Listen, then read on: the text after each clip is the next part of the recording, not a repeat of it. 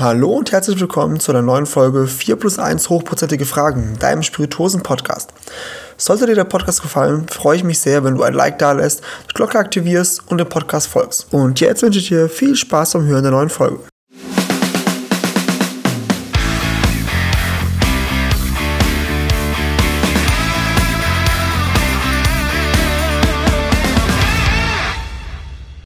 Ja, hallo und herzlich willkommen zu einer neuen Folge 4 plus 1 hochprozentige Fragen. Mein heutiger Gast ist der liebe Sebastian von El Rondel Artesano. Ja, Sebastian, ähm, ich würde dich bitten, erstmal schön, dass du hier bist und stell dich doch mal kurz vor. Wer bist du, was machst du und äh, warum bist du heute eigentlich hier? Ja, hallo Tino. Ähm, erstmal vielen Dank für deine Einladung Gerne. zu deinem Podcast. Äh, freut mich sehr. Eben, mein Name ist Sebastian Lauinger. Ich bin, äh, ja, so kann man sagen, Produktionsverantwortlicher bei El Rondel Artesano und der Gründer davon. Sehr cool, das hört sich super an. Und ähm, ja, ich sage nochmal wirklich danke, dass du da bist. Es war super entspannt, du hast sofort Ja gesagt. Ähm, ganz, ganz toll, vielen Dank.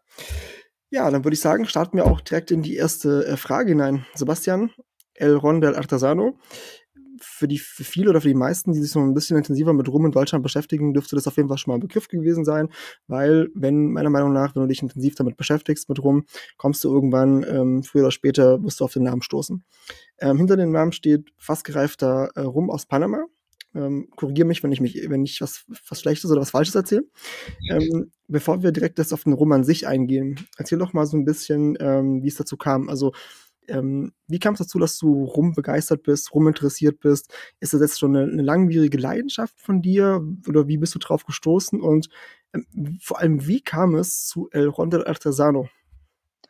Ja, also ich sag mal, wenn man ganz von den Anfängen starten will, ich habe ja im Ursprung mal Weinbau angefangen zu studieren, okay. beziehungsweise habe dann einen Abschluss in, wenn man es ganz korrekt sagen will, in internationaler Weinwirtschaft gemacht.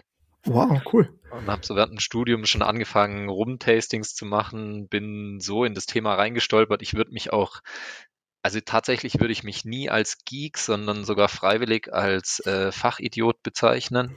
Okay. Also wenn ich, wenn ich mich jetzt so mit richtig, äh, ja, mit Leuten unterhalte, die richtig tief im Thema sind, da muss ich sagen, ich kann dir jetzt nicht von 5000 Destillerien den Stil aufzeigen, sondern ich bin da ein bisschen anders reingestartet. Mhm es kam eigentlich mehr über diese ganze Thematik Zuckerung. Ich bin im Schwarzwald aufgewachsen, also eigentlich so klassische Regionen für Schnaps und wo du auch die letzten Jahre einfach so ein bisschen Rückgang der Brennereien siehst, die ganzen Themen, weil halt immer mehr süße Schnäpse kamen und das verdrängt haben und die Leute halt, ich sag mal, dem Material halt auch eine gewisse Qualität zusprechen, weil es halt einfach weich und klar, weich und runder wirkt, weil Zucker halt immer Alkohol schönt. Das mhm. war tatsächlich so mein Einstieg. Und dann habe ich am Anfang war das eine, ja, man kann es durchaus Spinnerei nennen. Habe ich so gedacht, okay, ich guck mal, ich will eigentlich was machen, wo ich sagen kann, okay, da würde ich meine Unterschrift drunter setzen und würde sagen, das ist eine Abfüllung, so stelle ich mir rum vor, aus der Sicht eines, ja, wie soll man sagen, so ein bisschen rumverliebten. Mhm und äh, wollte dann am Anfang, ja, habe erstmal angefangen, Destillerien anzuschreiben und gesagt, schickt mir doch bitte einfach mal Rohware-Samples, ich bezahle die Fracht, ich bezahle auch die Ware, ihr dürft mir das da gerne einfach eine Rechnung schicken. Da haben manche, manche ganz witzig drauf reagiert und gesagt, aber schicken wir dir und wenn du am Ende gesehen hast, UPS-Belege drauf, DHL für 120 Euro Versand oder Dollar. Wow, okay. Das haben die echt auf sich genommen und fand ich super, super cool und war super spannend. Also mhm. hatte ich echt, äh, kann ich sagen, so spannendes halbes, dreiviertel Jahr. Und ja, dann war irgendwann so die Idee, okay, eigentlich würde ich es am liebsten gern selber machen. Mhm. Und ähm, ja, die ganze Fassthematik, muss man sagen, wenn man es wirklich komplett erzählen will. Ich habe am Anfang überlegt, habe so gedacht, okay, was könnte ich denn machen, wenn ich, sagen wir mal, den, die Chance auf den Rohstoff selber komplett herzustellen, also wirklich ans Zuckerrohr zu gehen, dann zu, zu vergären, zu brennen, mhm. wenn ich die Möglichkeit erstmal eigentlich nicht habe, wie könnte ich den Weg gehen und wie kann ich mich abheben? Und da bin ich tatsächlich bei den Fässern gelandet. Das waren ja dann so die ersten Sachen, wo ich Amarone-Fässer, Tawny Port, Ruby Port und das sieht man jetzt auch gerade. Also du siehst ja in der, in der Fläche, jetzt tritt so viel in Portweinfässern auf und so. Also ich glaube, das war schon ein ganz cooler Weg. Mhm. Ähm, aber ich sag mal, die Grundidee ist und bleibt bis heute tatsächlich den Weg bis zu Ende zu gehen und zwar nicht nach vorne, sondern eigentlich nach hinten, wenn man es genau nimmt. Okay. Und ähm, wie kam es dann, dass es ausgerechnet Panama geworden ist. Also es hätte ja auch sein können, du landest jetzt irgendwie bei einem Jamaika Rum oder Kuba oder wo auch immer. Also wieso Panama? Ich sag mal, ähm, für mich selber wären diese, diese High-Ester-Geschichten ganz cool gewesen, einfach aus eigenem Interesse, weil ich das einfach super spannend finde. Hab dann auch am Anfang tatsächlich mal geliebäugelt mit der Idee, High-Ester und Low-Ester als äh, Blending zu fahren und dann in eine Reifung zu gehen. Das habe ich dann aber wieder beerdigt, weil ich gesagt habe, nee, ich will eigentlich äh, Single Distillery, also vom Stil her. Mhm. Einfach nur Single Estate. Mhm. Ähm, bin dann so ein bisschen in die Richtung halt gekommen und dann war die Entscheidung Panama tatsächlich äh, qualitativ, mhm. weil einfach alle Samples von denen waren durch die Bank wirklich gut. Klar, Low Easter, da kann man jetzt ja. sagen, okay, da sagt der ein oder andere Rumgeek, sagt, ja, das, das bringt aromatisch zu wenig, wie auch immer, aber das sehe ich nicht so, muss ich ehrlich sagen. Das ist so, okay. finde ich, immer ein bisschen Äpfel mit Birnen verglichen. Mhm. Ähm, ja, so wie du, keine Ahnung, beim Whisky, wie willst du einen torfigen Whisky mit einem nicht torfigen vergleichen und so weiter. Das ja. ist beim Rum das gleiche, Low Easter, High Easter. Das sind Absolut. einfach zwei Kategorien innerhalb des Rums. Absolut, das sehe ich genauso, und, ja. Und ich fand halt so die Sachen, wenn man die so probiert im Finish-Bereich, was es schon so gab, dann sind halt oft die Low Easter-Geschichten nehmen halt mehr das Fass an. Okay. Die akzeptieren sozusagen vom Destillat her, vom Destillatcharakter akzeptieren sie mehr die Aromatik und spiegeln die nachher besser wieder. Mhm. Das, das deckt sich ja dann mit dem, was du generell ja machen wolltest, oder? Dass du dich so auf die Fässer generell fokussiert hast und sagst, du möchtest die Aromen da rüber bestmöglich integrieren in das Endprodukt. Ja. Gut. Und, und äh, ich meine, bist, bist, du jetzt bei einer bestimmten Brennerei an sich gelandet oder, oder wo genau bekommst du deinen Rohstoff an sich her? Also es ist tatsächlich eine feste Partnerschaft aktuell mit Varela. Mhm. Okay. Es war auch nicht über einen Großhändler in Europa. Das war am Anfang so ein bisschen, da muss ich aber auch sagen, bin ich äh, uns Schwarzwäldern unterstellt mir einen gewissen Dickkopf. Und äh, ich habe dann so gesagt, okay, es passiert so viel auf den Wegen, es gibt so viele Abfüllungen, wo, wo am Ende, ja, wo man manchmal nicht genau weiß, wo kommt die Ware jetzt her. Ja. Und ich wollte immer was, ich habe gesagt, ich will was, wo ich unterschreiben kann und sagen kann, garantiert, daher kommt die Ware, die ist diesen Weg gegangen und keinen anderen. Das, das finde ich auch super gut, finde ich super verantwortlich. Ja, stand für mich außer Frage, das irgendwie bei einem Großhändler zu kaufen oder Zwischenhändler, sondern ich wollte halt tatsächlich den direkten Weg an die Distille gehen. Und die Möglichkeit hatte ich und habe ich bei Varela. Mhm. Haben denen auch einen recht guten Draht und das war wirklich der Riesenvorteil. Ja. Ja, das, das hört sich an sich nach einer sehr schlüssigen Geschichte auch an. Also das äh, sehr, sehr durchdacht das auch. Also nichts, was du einfach so über übers Kreuz gebrochen hast, quasi. Das vernünftig. Und, und hast du, hast du, ähm, hast du denn so generell jetzt noch für die Zukunft, hast du da noch irgendwelche so, so, so Pläne, die du so ein bisschen verraten magst? Also was würdest du gerne noch so machen? Ich sage immer, ich sag, der Weg nach vorne ist in meinem Fall der Weg zurück.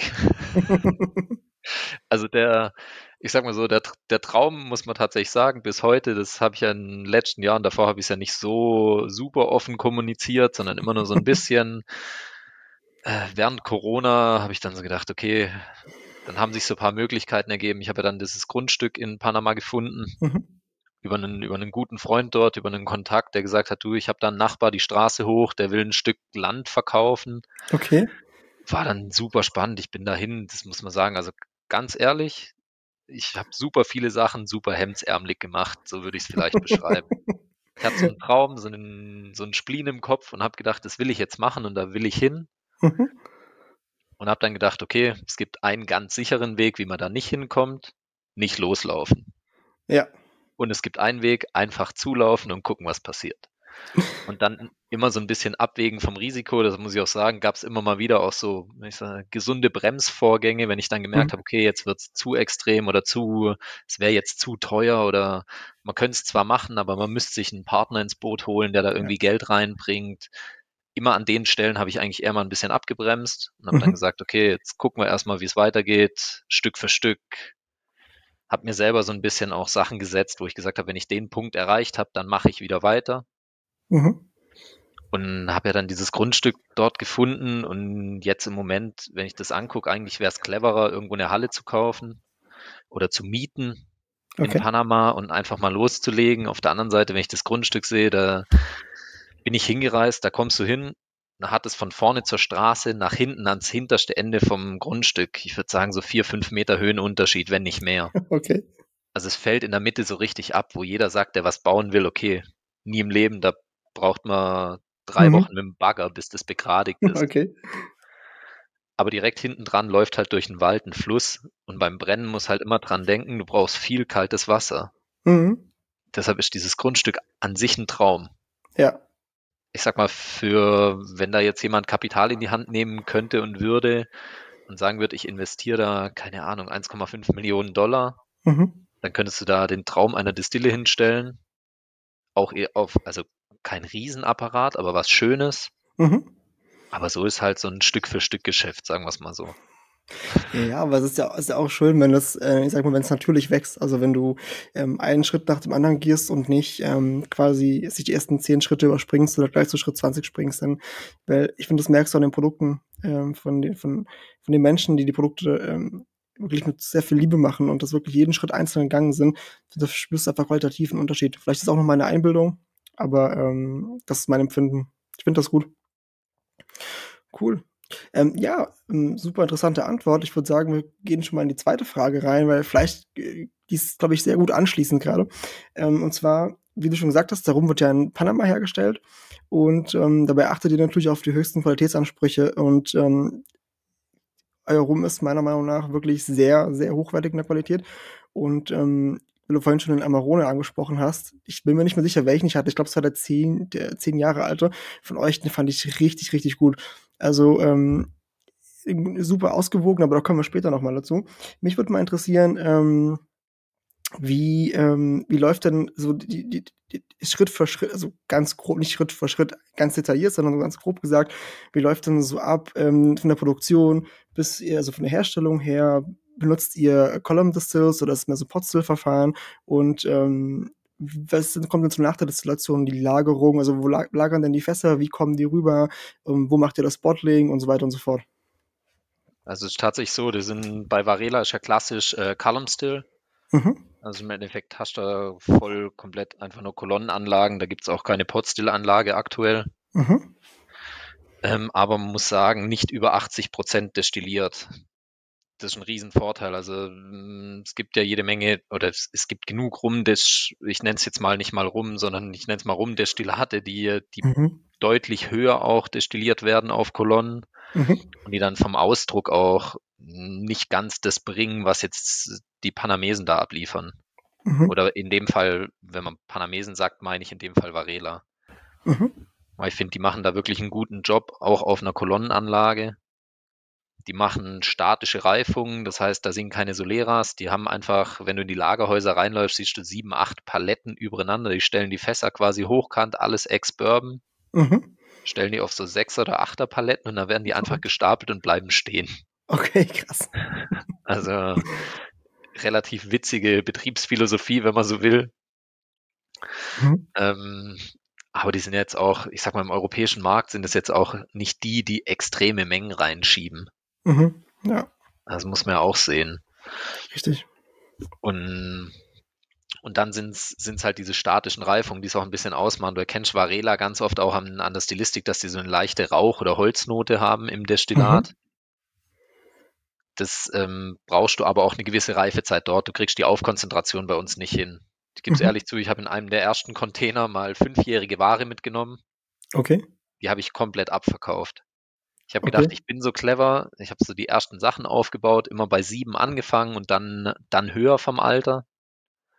Also sieben Jahre in Panama gelagert und dann der Preissprung von fünf auf sieben ist recht eklatant.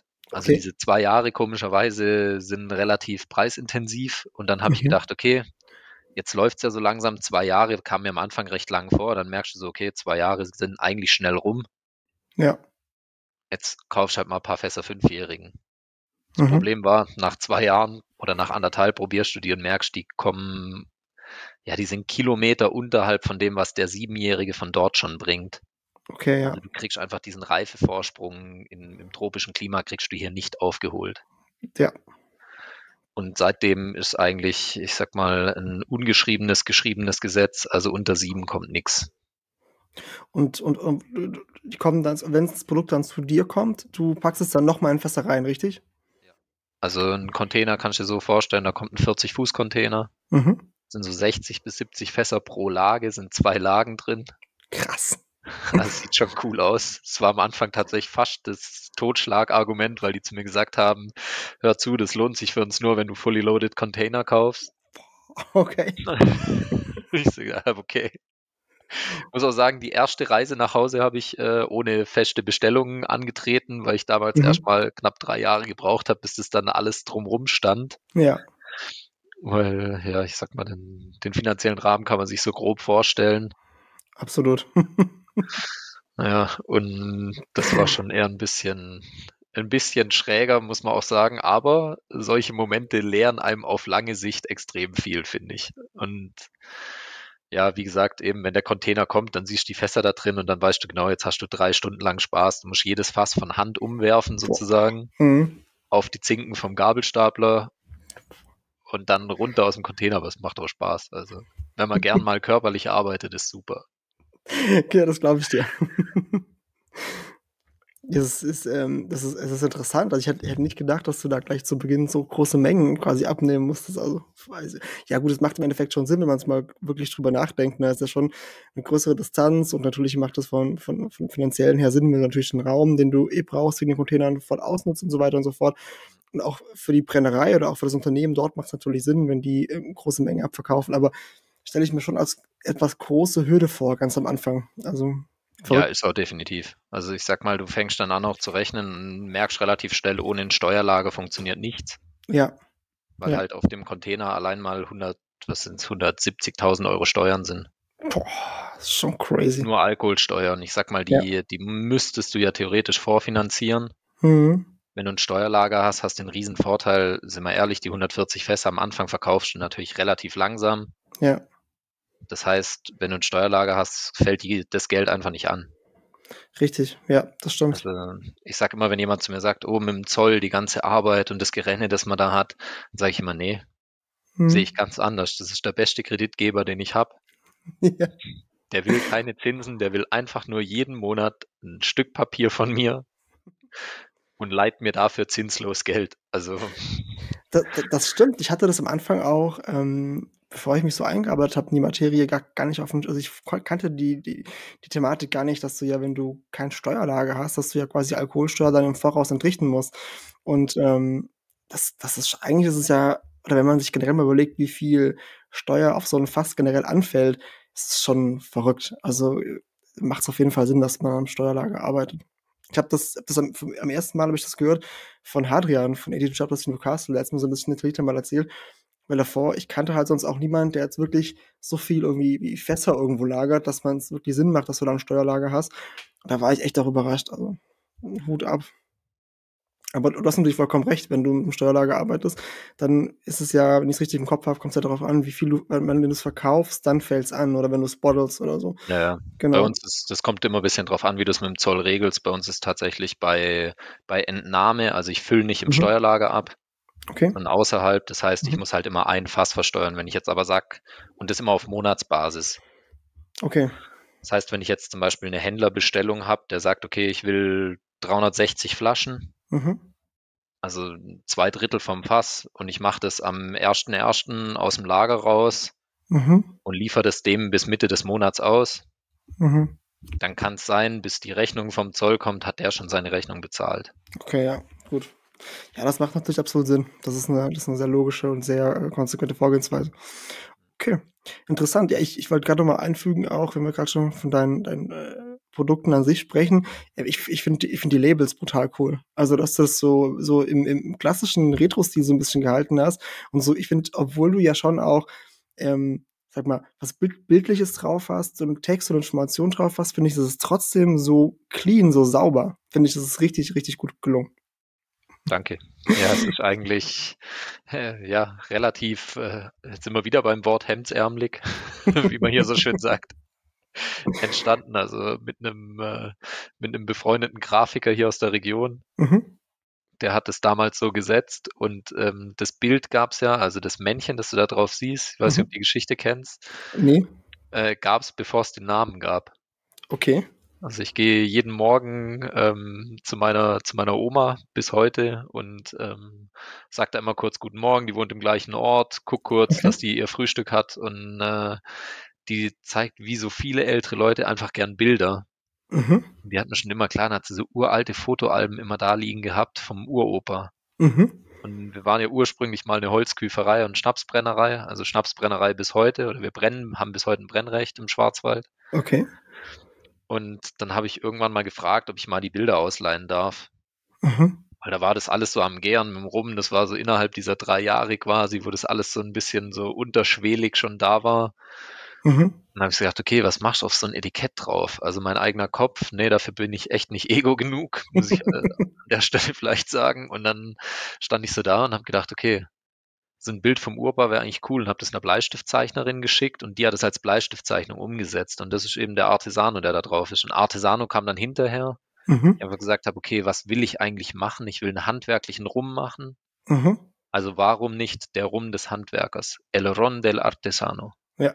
Ja, super coole Geschichte. Oh, ich, Das ich sag dir eigentlich entstanden. ich liebe sowas. Ich liebe, wenn die Sachen so am besten sogar im familiären Umfeld oder so generell halt ähm, entstanden sind und wenn du nicht einfach Grafiker beauftragt hast und gesagt hast, mach mal irgendwas Cooles zu dem, dem Thema, sondern wenn es so nach und nach entsteht und so eine, eine, eine innige, ich sag mal, so eine warme Geschichte hat und so einen Charakter dann auch gibt, das ist toll. Ja, es, es motiviert auch und es äh, blockiert an manchen Stellen, aber an den richtigen. Ja. Vielleicht, um das zu sagen, ich sag mal, du hast in der Branche sicherlich den Moment, also ging zumindest mir auch so. Mein Vater hat dann auch mal zu mir gesagt, mach doch eine gezuckerte Variante, tu's einfach. Du machst dir so viel Ja. leichter, du kannst deinen Ausstoß verzehnfachen, bin ich mir sicher. Da geht so viel. Mhm. Die Leute suchen das so und dann stehst du vorm Spiegel und denkst so, hm, jetzt muss ich nochmal drüber nachdenken, warum ich das eigentlich angefangen habe. Und hast dann wirklich auch so das Bild im Kopf und denkst so, hm, also so alle Geschichten, die ich vom Uropa kenne, war der jetzt nicht so biegsam. Okay. Und dann denke ich mir, was hätte der mir vielleicht erzählt, wenn ich jetzt einfach nur, sagen wir mal, aus Rettung oder Kommerz oder wie auch immer, ich will es gar nicht Kommerz nennen, sondern einfach nur, du siehst, wie so der Markt teilweise an dir vorbeirollt Mhm. mit den gesüßten Sachen und denkst so, hm, dann musst du manchmal dir schon sagen, okay, was hätte der zu mir gesagt? Der hätte vielleicht auch gesagt, okay, willst du wirklich von diesem Kuchen das Stück haben? Oder machst du vielleicht einfach was, wo du morgens in den Spiegel gucken kannst und sagen kannst, nee, ich bin stolz auf das, was ich mache. Ja. Und das durch die Bank und hab nicht irgendwie einen Ausrutscher, weil ich jetzt gerade denke, okay, ich will jetzt nochmal 1000 Flaschen mehr verkaufen oder 2000 Flaschen mehr oder wie auch immer.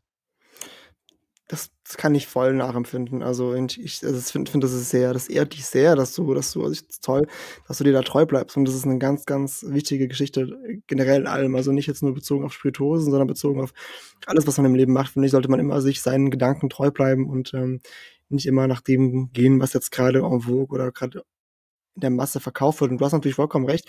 Ich meine, gezuckerter Rum, halt, wenn man ehrlich ist, also die Leute, die ich so kenne, die nur, die jetzt nicht irgendwie in der Rum-Bubble sind, wie man auch so eine Whisky-Bubble hat oder so eine Spirituosen-Bubble, die absoluten Nerds, außerhalb von diesem, von diesem Kreis ist natürlich schon so, wenn du, wenn du fragst, von zehn Leuten sind sieben Leute, die bei Rum immer was Süßes meinen. Ne, also, oder die zum Beispiel auch ganz oft sagen zu mir, ja, ich mag Whisky nicht so gern, ich trinke lieber Rum, weil der ist schon süß. Und da musst du halt auch erstmal sagen, lass uns mal einen Schritt zurückgehen. Rum ist nicht unbedingt immer süß, ne? Aber das Ja. ist halt so im Volksmund. Ja, aber Ja. da finde ich gut, dass du da treu geblieben bist, definitiv. Ja, ich glaube, ja, ich glaube auch tatsächlich, den schwachen Moment hat jeder mal, also wo man dann wirklich tatsächlich, also gebe ich ehrlich zu, wo man dann mal drüber nachdenkt und denkt, oh Gott, warum tue ich mir das auf dem Weg an? Und dann ist man aber umso stolzer, wenn man dann nicht einknickt und sagt, nee, warum habe ich denn das gestartet? Genau aus dem Grund. Ich habe es genau deshalb angefangen Ja, und bin euch durchaus bereit, mir dann mundfußelig zu reden und den Leuten zu sagen, hey, trinkt immer, was euch schmeckt. Das ist also grundsätzlich meine Einstellung. Die Leute sollen einfach trinken, was ihnen schmeckt. Aber Kategorien gehören schon klar definiert und es ist halt einfach, ja. Aber das muss der Verbraucher immer selber merken. Ich sag mal, wenn er an, am Nasenring durch die Manege geführt wird, wie so ein, wie so ein Stier, dann muss der Verbraucher selber merken, was gerade Sache ist. absolut. Und ob du das Kind dann Spirituose auf Rumbasis nennst oder wie auch immer, das sei es drum. Ja. aber ich sage immer, es muss klar kommuniziert sein. Aber das Problem ist, es will ja jeder eigentlich von diesem auch, ich sag mal, Werbekuchen rum oder wie soll man sagen, Brand oder dieses, ja, ich sag mal, das, das was über allem steht. Davon will ja in Anführungszeichen jeder was abhaben. Ja. Es, beanspr es beanspruchen ja beide Lager das für sich, dass der, der Rum eigentlich zu ihnen gehört. Richtig. Ich, ich, ich, ich finde das ja. super interessant und ich glaube, wir gehen, wir gehen gerade mal direkt rein in die dritte Frage, weil ich glaube, wir, wir, treffen gerade komplett den Nagel auf den Kopf, weil es hat sehr viel mit meiner dritten Frage zu tun. Und zwar, ähm, nachdem wir jetzt ja von, von deinem Rum so spezifisch gesprochen haben, also von Ronda Artesano, ähm, wollte ich jetzt mal für, für, für generell so ein bisschen mit, über Rum mit dir sprechen. Also mal so ein bisschen losgelöst von deiner eigenen Marke, sondern einfach mal generell von Rum. Und ähm, ich habe natürlich in der Vorbereitung auf die Folge mit dir mir viele Sachen von dir angesehen, die man so ähm, online findet. Und darunter habe ich mir auch ein Tasting angesehen. Ich habe tatsächlich ähm, die 2, irgendwas Stunden eiskalt durchgezogen und habe jetzt komplett angeschaut. Und ähm, korrigiere mich bitte, wenn ich was Falsches sage. Aber ich meine, du hast da Folgendes gesagt. Nicht wortwörtlich, aber zumindest relativ getreu. Ja. Ähm, bei keiner anderen Spirituose können zwei Leute, die am Tisch sitzen und darüber, darüber reden, so weit auseinander sein wie bei Rum. Wenn zum Beispiel einer einen sehr süßen Rum und einer einen sehr trockenen Rum hat und darüber spricht. Also ähm, quasi eine Spirituose, zwei verschiedene Charakter, die die Spirituose haben kann an sich. Ähm, ich meine, du hast das mal gesagt, hast es zumindest äh, grob. Klingt nach mir. Es ist schon mal gut. Und ähm, ich wollte sagen, ich gebe dir da absolut recht. Und ähm, die Gratwanderung ähm, beim Rum an sich, das finde ich total abgefahren, weil du ja wirklich von einer extrem süßen Variante bis zu einer sehr trockenen Variante haben kannst. Und das ist jetzt nicht, finde ich, wie beim Whisky, wo du auch sehr süßen Whisky haben kannst ähm, und, und dann natürlich ähm, äh, sehr trockene Reifung in der Hinsicht hast. Aber ähm, die Kartwanderung, finde ich, ist ein weit unter dem, was Rum hergibt, meiner Meinung nach. Und ähm, ich, ich gestehe auch, dass ich für, für mich manchmal auch gerne einen süßen Rum trinke. Also zum Beispiel so nach so einem langen Arbeitstag, wo dann zu Hause auf der Couch sitzt, wo ich mir dann auch oft, zum Beispiel beim Whisky, würde ich mir dann keinen, ähm, ich weiß nicht, ähm, Cast Strength Whisky einschenken mit 65 Prozent und so, sondern würde ich mir auch was Weicheres einschenken und da würde ich mir vielleicht auch irgendwie einen süßlicheren Rum einschenken. Aber das heißt nicht, dass ich die anspruchsvollen Single Casts bei Rum, die jetzt eben nicht auf ähm, Easy, Easy Drinking, Easy Sipping oder so angesetzt sind, nicht mag. Ganz im Gegenteil. Also bin ich sogar eher mehr Fan von, genauso wie beim Whisky auch. Also ähm, es geht mir nicht immer um die schnelle Verträglichkeit oder um das schnelle Genießen, wo man eine große Menge trinken kann, sondern Spaß macht mir als, als Nerd natürlich auch genau das, dieses langsam trinken müssen, so auf erstmal die Zunge und den Gaumen dran gewöhnen müssen und so. Für 1CL hast du, glaube ich, auch mal gesagt, 1CL also einschenken langsam trinken und dann wieder ein zweites CL einschenken. Ähm, genauso funktioniert das bei mir ja auch, ganz grob gesagt. Also nicht irgendwie 4 CL einschenken, ansetzen und runter damit. Ähm, das kannst du mit den, mit den wirklich guten Qualitäten ja eigentlich nicht machen, meiner Meinung nach. Das wäre Quatsch. Aber ähm, die, die, die Frage, die ich jetzt daran anschließen wollen würde, wäre, was macht denn für dich, und ich weiß, die Frage ist gemein, was macht für dich denn so wirklich richtig guten Rum aus? Und natürlich deine Produkte machen für dich guten Rum aus. Das ist natürlich klar. Du würdest ja keine Produkte releasen, die du nicht gut findest. Ähm, aber mal ganz losgelöst davon, was ist denn für dich so ein, ein, richtig, richtig geiler Rum und was muss ein Rum haben, damit er dich persönlich schon mal von vornherein überzeugt? Ich sag mal, ich bin da an sich relativ breit gefächert. Also ich bin sogar, sogar bei dir, dass ich sage, ich finde manchmal sowas Süßes, so ein Everybody's Darling, so ein Daily, finde ich ganz mhm. cool. Was ich an der Stelle schwierig finde, sage ich immer, wenn die in einem gewissen Preissegment sich bewegen, finde ich es okay. Weil ja. das, was du ohne Zucker erreichen musst, dann musst du den Weg halt über Reifung gehen und die kostet Zeit. Richtig.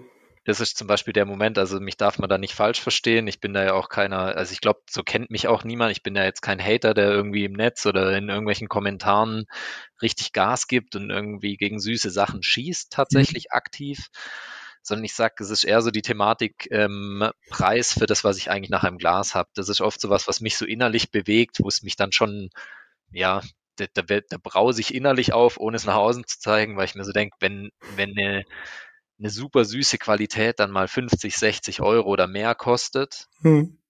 dann sage ich einfach, dann will ich das, was das mir bietet.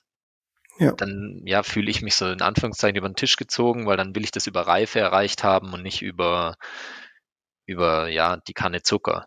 Richtig, ja. Und das ist ja immer die Thematik. Lange Zeit wurde es ja so als Restzucker verkauft.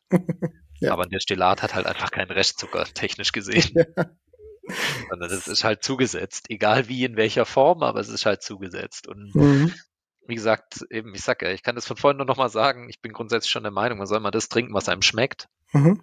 Aber die Problematik ist halt die, in, in welchen Bereichen man sich da auch bewegt. Und sonst muss ich sagen, also selber, was, was für mich guten Rum ausmacht, kann alles sein. Ich habe Rums, da kann ich auch wirklich das besagte eine CL nur trinken. Mhm. Da sagt auch jeder im Freundeskreis, der nicht so viel damit zu tun hat, wenn ich das mal hier nach einem Abendessen oder nach einem schönen Grillen serviere, sagen die immer, oh Gott, du wieder mit deinem Rocket Fuel.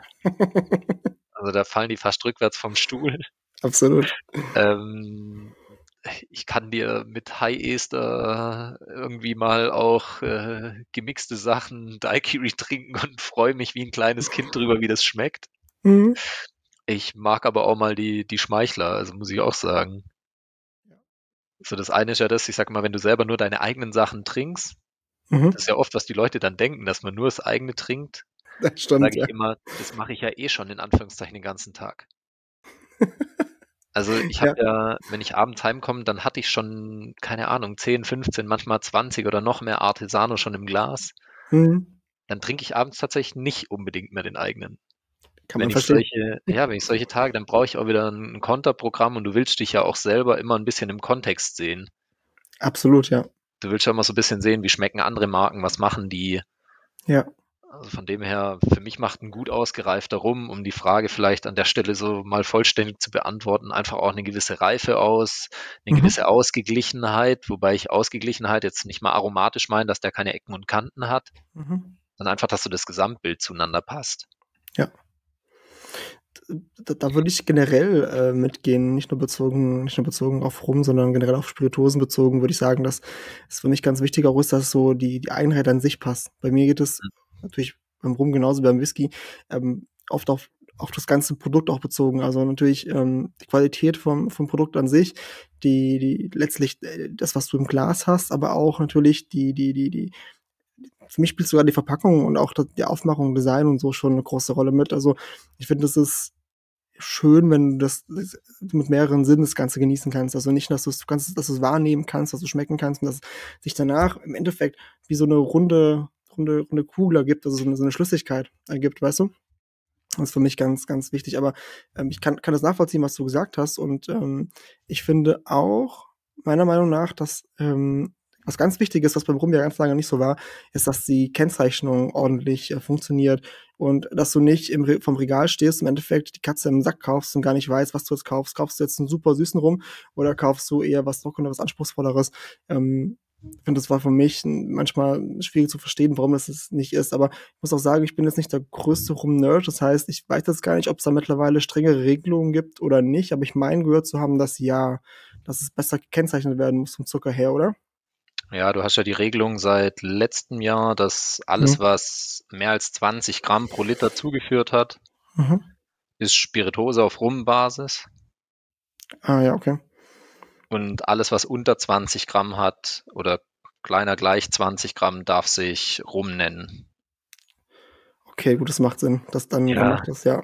Ja, ja liegt doch daran, man sagt ja, im Gesetz steht, glaube ich, irgendwie was auch so bis zu 20 Gramm für die Harmonisierung des Destillats. okay. Also, und das kommt im Endeffekt, das hast du beim Krapper, das hast du bei Obstbränden. Klar. Da war es bei den Sachen, war es früher 10, jetzt hat man es komischerweise auf 20 gesetzt. Damit es bekömmlich ist. Ja. Ja, das ist schon, und dadurch hast du halt zumindest die Chance am Regal, aber das ist auch so eine Thematik. Manche setzen das dann in Farben ab. Ich hatte vor kurzem einen Karton in der Hand. Da war dann wirklich, steht dran in silberner Schrift Premium Rum. Mhm. Und drüber steht Spirit Drink on a Basis. In okay. einem anderen, in einem anderen Schwarzton oder Grauton als der Karton. Ah, okay. also ich sag mal, auf einen Meter Entfernung ist das nicht erkennbar. Ja, ja. Das ist halt, ich sag immer, du kannst schon du kannst alles machen, aber dann kommunizier es einfach ehrlich. Also das muss ich ja. schon sagen, das ist tatsächlich meine Meinung. Ich sage immer dann, dann steh dazu, steh hin und sag, hey, unser Destillat hat die und die Qualität. Mhm. Dann haben wir da drin 70 Gramm Zucker, deshalb schmeckt es, wie es schmeckt. Amen. Fertig. Ja.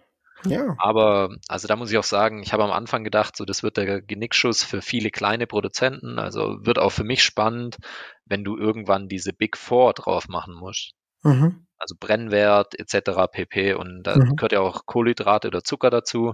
Ja, Mittlerweile freue ich mich eigentlich drauf, wenn es kommt. kann ich verstehen. Weil drehst du die Flasche um, das Ding ist nicht verkehrsfähig, wenn diese Tabelle nicht plus minus stimmt. Mhm. Und dann steht da halt 3,0 Gramm auf Ja. 100 Milliliter. Jetzt muss man noch jedem erklären, dass diese 30 Gramm dann auf, 100 auf einen Liter sind. Ja, Aber wenn das dann durch ist, dann hat jeder das griffig in der Hand. Also das finde ich tatsächlich gut. Und du musst auch sagen, das, das wo sich darum gerade hin entwickelt, ist ja super positiv. Die Leute sind interessiert, die sind neugierig. Deshalb, ich finde auch immer, man sollte da auch gar nicht so mit der Brechstange durch und irgendwie sagen, das eine ist super schlecht, das andere super gut. auf jeden Fall. Der Rum wäre ohne das eine, wäre nicht da, wo das andere heute steht und so weiter. Also das hängt ja unmittelbar miteinander zusammen, finde ich. Absolut. Und wie gesagt, aus meiner persönlichen Perspektive heraus ist hat beides seine Existenzberechtigung. Es muss halt nur, wie du schon selbst sagst, auch einfach ganz klar sein, was du bekommst, wenn du es kaufst oder was du, was, was du bekommst. Wenn das Produkt klar ist, wenn es, äh, wenn du nicht äh, irgendwie Pappmaché kaufen willst, am Ende bekommst du irgendwie Uhu-Kleber oder so. Wenn du, du das, differenzieren kannst. Ähm, ist ja sehr bespitzt gesagt, ja, aber ähm, da- dann ist es dann beides, wie gesagt, beides hat eine Berechtigung. Ja, und, und vielleicht macht, macht ja wirklich der eine äh, lieber irgendwie einen Spirit-Drink auf Rum-Basis in seine Cola rein, als irgendwie einen 35 Euro Rum. Ja, und es ist ja auch umgekehrt. Ich sage immer, jetzt gehst du ans Regal und trinkst lieber süße Rums. Mhm. Dann finde ich es nur fair, dass auf einem Artesano einfach nur Rum steht und es dich vorwarnt und dir sagt, Achtung, hier bist du eigentlich falsch, ich habe unter 20 Gramm Zucker. Ja, Und bei einem anderen steht Spirit Drink drauf, dann weißt du schon mal, okay, der hat auf alle Fälle schon mal über 20. ja. Das finde das auch gut. Finde das super. Mm, Muss ich sagen, ich finde, da sehe ich tatsächlich sogar einen positiven Fakt drin, dass die Leute nicht sagen, weil sonst kriegst du irgendwann einen Kommentar, ja, der ist super scharf und du sagst, halt, fragst dann die Leute auch so, ja, was trinkst du denn sonst gern? Und dann zählen die es auf und dann kannst du ihnen relativ schnell sagen, warum der super scharf für sie ist. Ja. Aber ich, ich, ich finde, das ist, es ist zum Beispiel, finde ich bei Fassstärken immer total witzig, bezogen auf, auf Whisky. Ich habe äh, ganz viele Bekannte, ähm, die einfach ganz klassisch immer noch irgendwie so am Obstler hängen oder Ja. an so klaren Spirituosen halt und oder auch am Wodka oder so, der dann mal ihre seine 37 Prozent hat oder so und die dann immer Ja. denken, dass schon Himmel was es ist und dann dir mal so ein Single Cask Strang oder so mit, was weiß ich, 64,5 Prozent, das zieht dann immer echt die Hose aus. Also und äh, vor allem, wenn du halt selbst einen geübten Gaumen hast und weißt, wie du dran gehst und, und, und das einschätzen kannst, dann kannst du es ja wirklich genussvoll trinken, auch ohne verdünnen. Und die Ja. Leute, die machen sich immer fertig. das ist lustig. Ich, ich finde, das ist bei mir so Standard. Wenn jemand so wirklich in, in einen engeren Kreis irgendwann wird, bei meinen Bekannten oder Freunden oder so, und ähm, dann wird immer irgendwas Hochprozentiges mal hingestellt und danach ist er dann wirklich endgültig aufgenommen, dass er verstanden hat. Ja. ja, so mal am Rande. So, cool. Ähm, ich fand, das war schon äh, super, super toll, tolle Info bisher. Und ähm, würde jetzt in die fünfte, äh, vierte, sorry, vierte Frage reinstarten. Und ähm, für diejenigen, die schon öfter mal das Format 4 plus 1 hochprozentige Fragen gehört haben, die wissen jetzt, jetzt kommt die vierte Frage, die ist immer ein bisschen humoristisch. Das ist meistens eine Stell dir vor Frage oder was wäre wenn. Ja. Ähm, ja, ich habe mir für dich auch was Tolles überlegt. Und zwar folgendes. Ähm, lieber Sebastian, stell dir vor, du bist zu Hause. Es ist 16.30 Uhr am Nachmittag und es klingelt.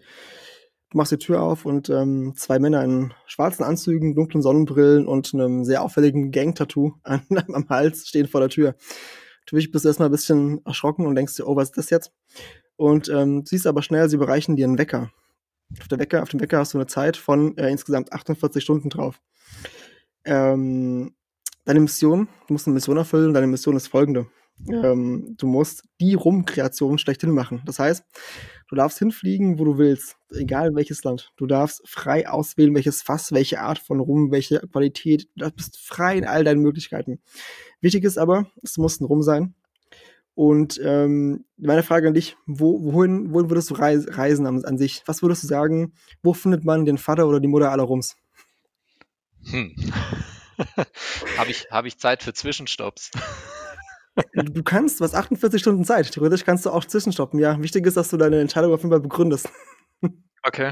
Also wenn ich die, wenn ich die Chance hätte, würde ich tatsächlich, glaube einen, äh, einen Direktflug nach Jamaika buchen. Mhm.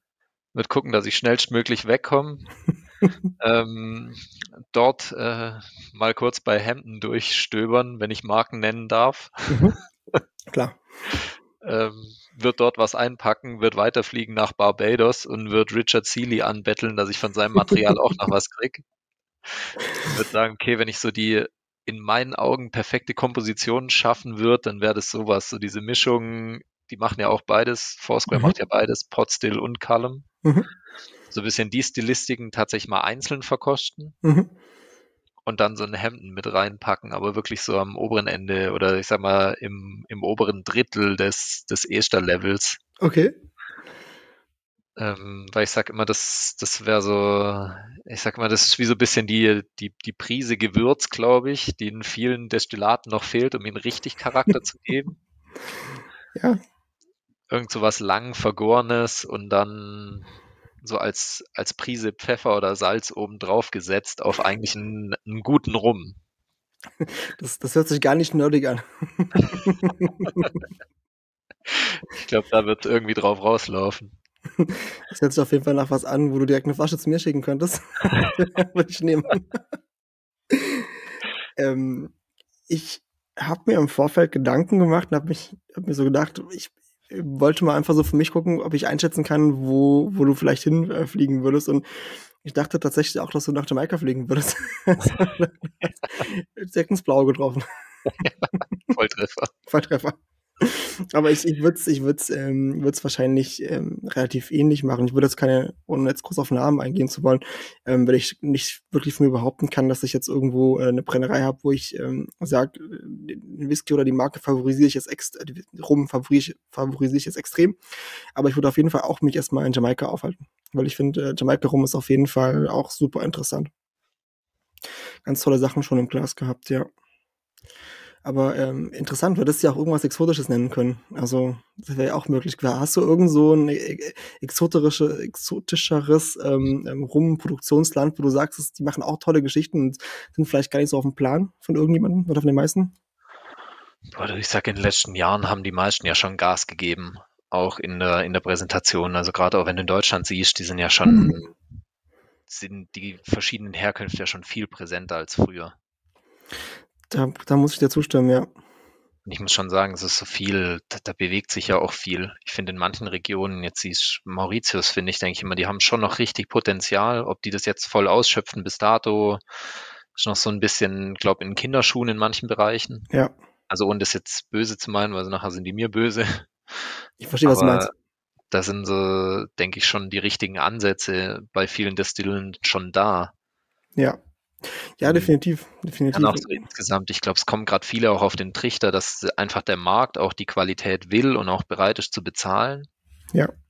Und so lange Zeit, die vielleicht da auch selber als Produzenten gar nicht so dran geglaubt haben, die gesagt haben, wir müssen eine gewisse Menge, einen gewissen Preisbereich abdecken, damit wir überhaupt überleben können. Mhm. Und ich glaube, da merken gerade viele, okay, nee, da geht noch einiges. Also wenn sie da Gas geben, ich sag immer, da, da wird mich oder würden mir wahrscheinlich viele Whisky-Trinker gern direkt an, an den Hals. ähm, aber für mich ist Rum einfach, ist der Wein unter den Destillaten.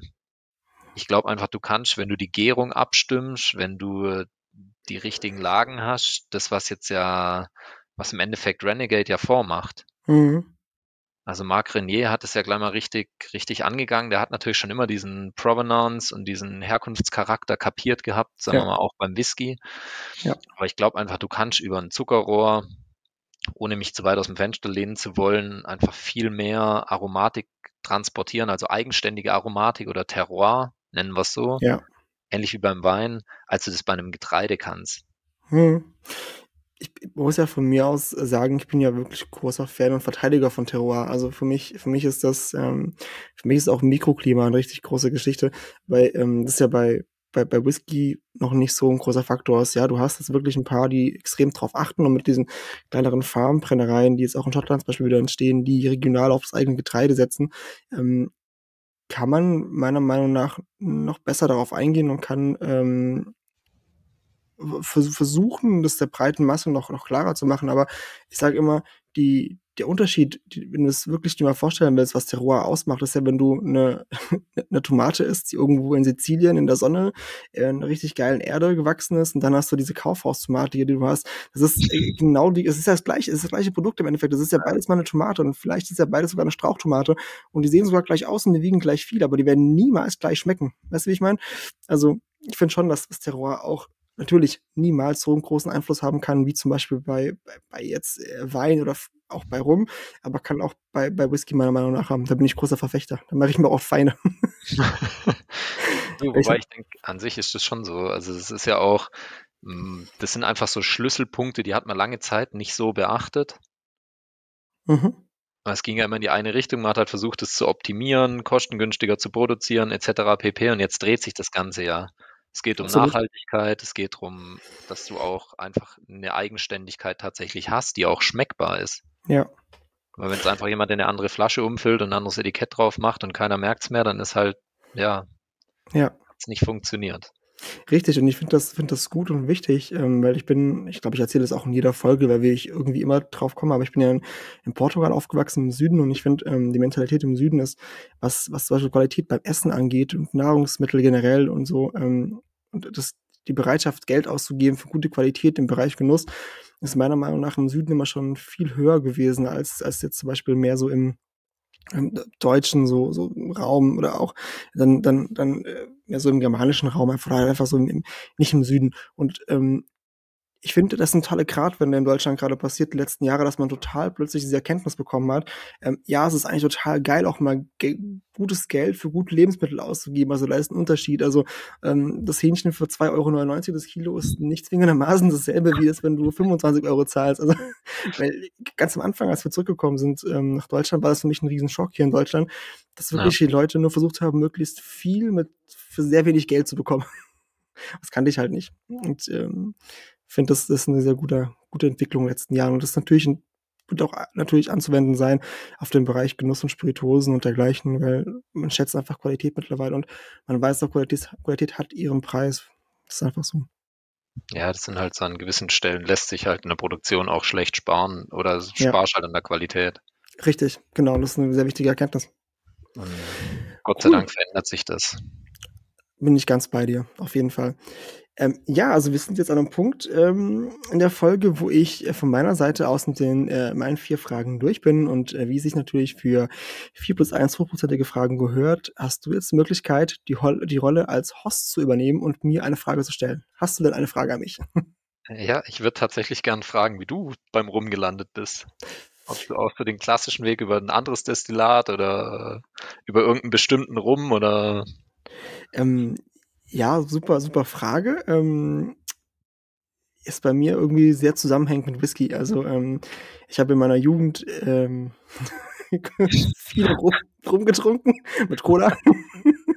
und ähm, hatte dann, genau hatte dann nicht so viel mit Spirituosen mehr zu tun eine Zeit lang und habe dann irgendwann ähm, als ich meine jetzige Frau kennengelernt habe ähm, der Onkel von mir ist ein sehr großer Genussmensch der ähm, der war der erste, den ich kennengelernt habe, der wirklich hochpreisige Spiritosen äh, im Bereich Rum und Whisky zu Hause hatte und der mir die Gelegenheit gegeben hat, die mal zu probieren und man wirklich mal gemerkt hat, hey, ist doch irgendwie was anderes, wenn ich irgendwie 7,99 Euro äh, Destillat vom, um jetzt irgendeine bestimmte Kategorie zu nennen, vom Aldi kaufe oder ob ich mir irgendwie einen 64 Euro teuren Single Malt Whisky kaufe, ist schon was anderes.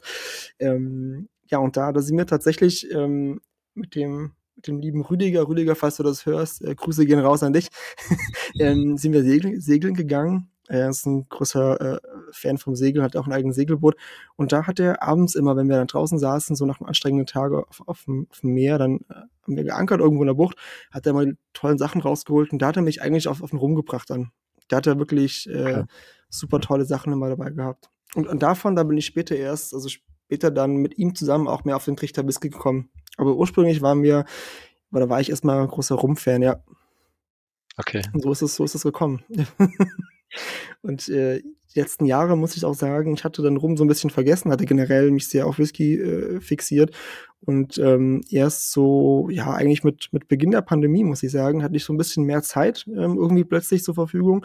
Und dann habe ich mich ein bisschen mehr in äh, ja, andere Spirituosen eingearbeitet und habe wieder festgestellt, wie geil äh, Rum einfach sein kann. Und mittlerweile äh, würde ich nicht sagen, ich habe gleich viel Rum wie Whisky zu Hause, weil das wäre einfach nicht gerecht. Also da muss ich noch super viel Rum kaufen, aber es macht schon auch einiges aus. Meine Frau jedenfalls sagt, ich habe genug von allem.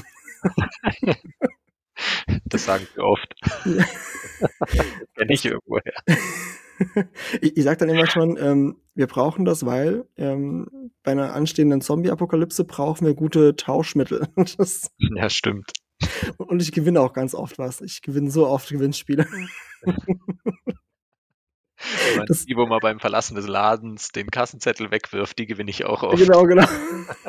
Ich, ich, kann das, ich kann das nur an alle, an alle ähm, Shop-Anbieter ähm, im Internet äh, wirklich empfehlen. Bietet es an, dass das Ganze als, äh, äh, als potenzieller oder äh, angeblicher Gewinn geliefert wird. Das ist toll. Da kann man wirklich die äh, Finanzministerin zu Hause beschwichtigen.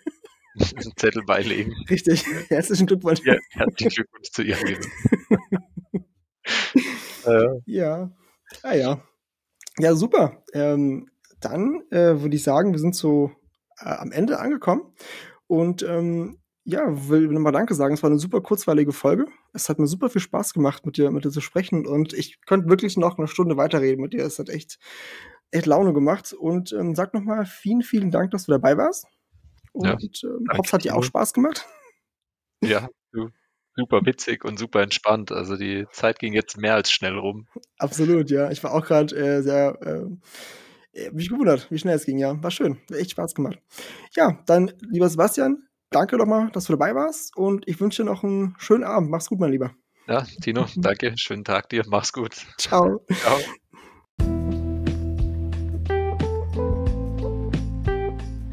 Wenn euch die heutige Folge gefallen hat, lasst mir gerne ein Like da, abonniert die Glocke und verpasst so keine weitere Folge. Übrigens, wenn ihr möchtet, ihr findet den Podcast auch auf sämtlichen sozialen Medien, egal ob Instagram oder Facebook.